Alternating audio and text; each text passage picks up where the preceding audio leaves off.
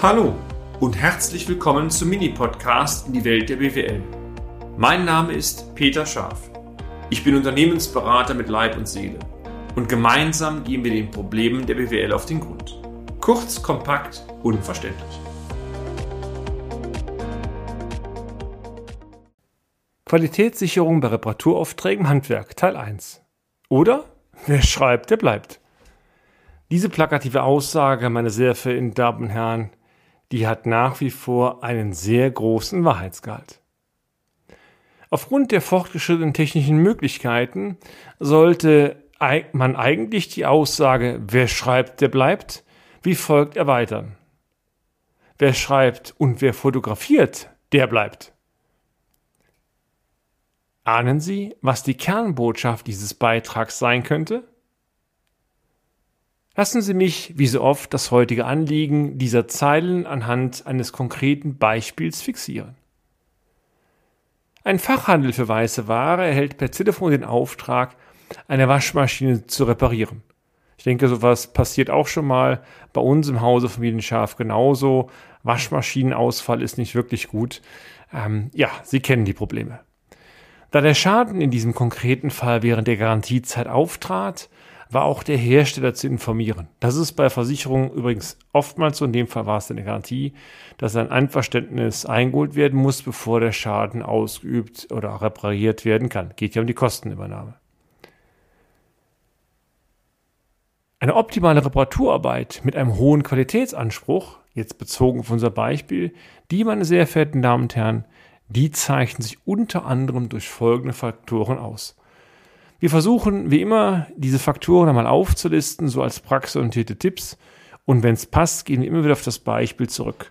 Aber ganz offen, ob wir jetzt über Waschmaschinen reden oder andere Punkte, ist oftmals egal. Ich denke, Sie können den Vorgang auch auf andere ähm, Themenbereiche, wo es um Reparaturen geht, kundenbezogene Aufgaben geht, mehr oder minder eins zu eins übernehmen. Tipp 1. Perfekte Dokumentation des Erstkontaktes. Ich, wir empfehlen Ihnen bereits beim Erstkontakt mit dem Kunden, also konkret, wenn der Kunde Sie wegen eines Schadens oder Auftrags kontaktiert, alle relevanten Daten, die Sie zur Abwicklung dieses Auftrags benötigen, auch zu fixieren. Klingt einfach, geht aber oftmals daneben, übrigens für Banken auch. Da steht da nur die Telefonnummer und den Namen Ruf mal zurück. Ist völlig ineffizient, wenn man noch nicht mal weiß, was der Grund des Anrufs war.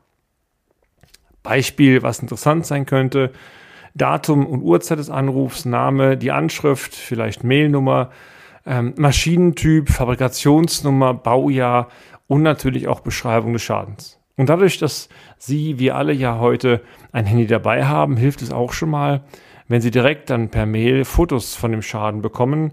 Das kann äh, geeigneten Fachkräften schon einmal sehr stark eine erste Einschätzung ermöglichen, wo das Problem liegen könnte ist natürlich viel effizienter, wenn es um Ersatzteilversorgung und so weiter geht.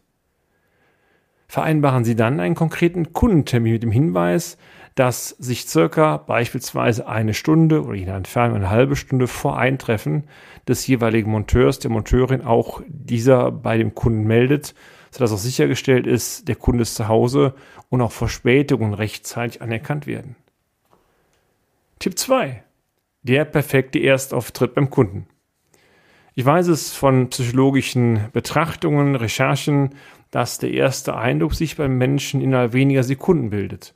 Und so ist es übrigens bei Kunden auch, selbst wenn es um, ich nenne es mal, blöde Reparaturaufträge geht.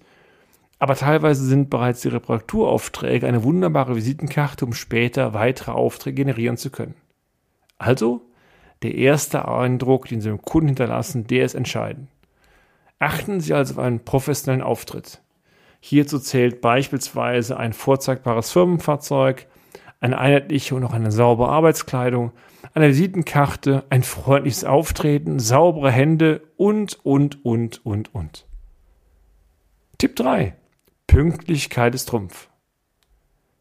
Seien Sie pünktlich.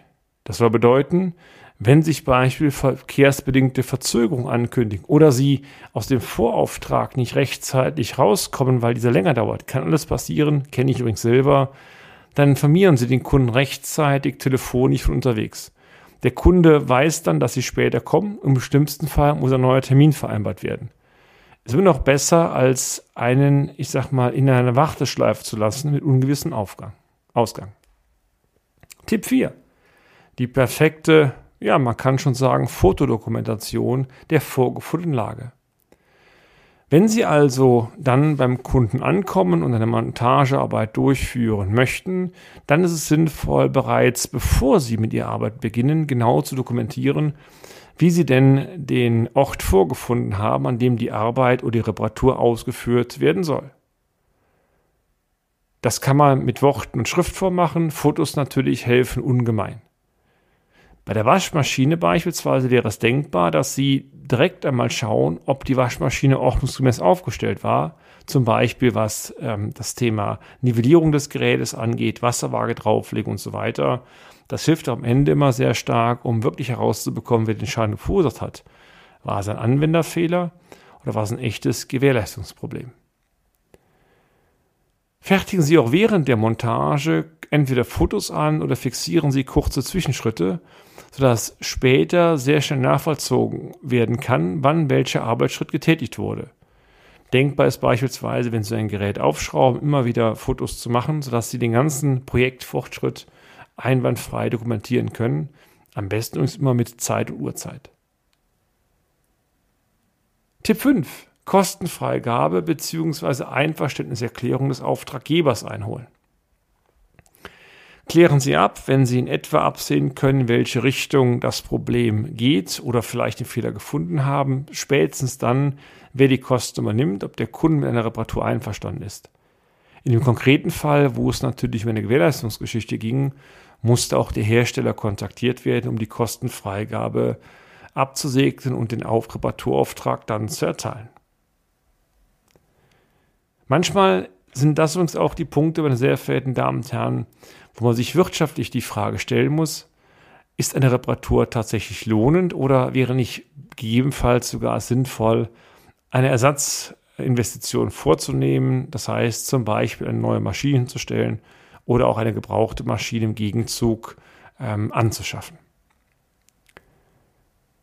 Sie ahnen, je besser Sie den Kunden einbinden, je genauer Sie auch dokumentieren, wann Sie welche Schritte ähm, durchgeführt haben, umso weniger Ärger ist ähm, im Nachhinein vorhanden, insbesondere wenn es bei der Rechnung stellt. Und der Kunde hat den guten Eindruck, den soll er auch haben, stimmt ja auch, dass sie sehr professionell mit einem Thema umgehen. Weitere Tipps zur Qualitätssicherung im Handwerk, die, meine sehr verehrten Damen und Herren, die erfahren Sie im nächsten Beitrag. Und dann übrigens erfahren Sie auch von mir natürlich sehr, sehr gerne, wie es im konkreten Fall der Waschmaschine tatsächlich weitergegangen ist. Bis dann, Ihr Peter Schaf. Und damit sind wir auch schon am Ende des heutigen Podcasts. Haben wir Ihr Interesse geweckt? Fein. Dann besuchen Sie uns doch einmal auf unserer Homepage unter www.scharf-office.de und schalten Sie auch beim nächsten Mal wieder ein auf eine kleine Reise in die Welt der BWL. Ihr Peter Scharf.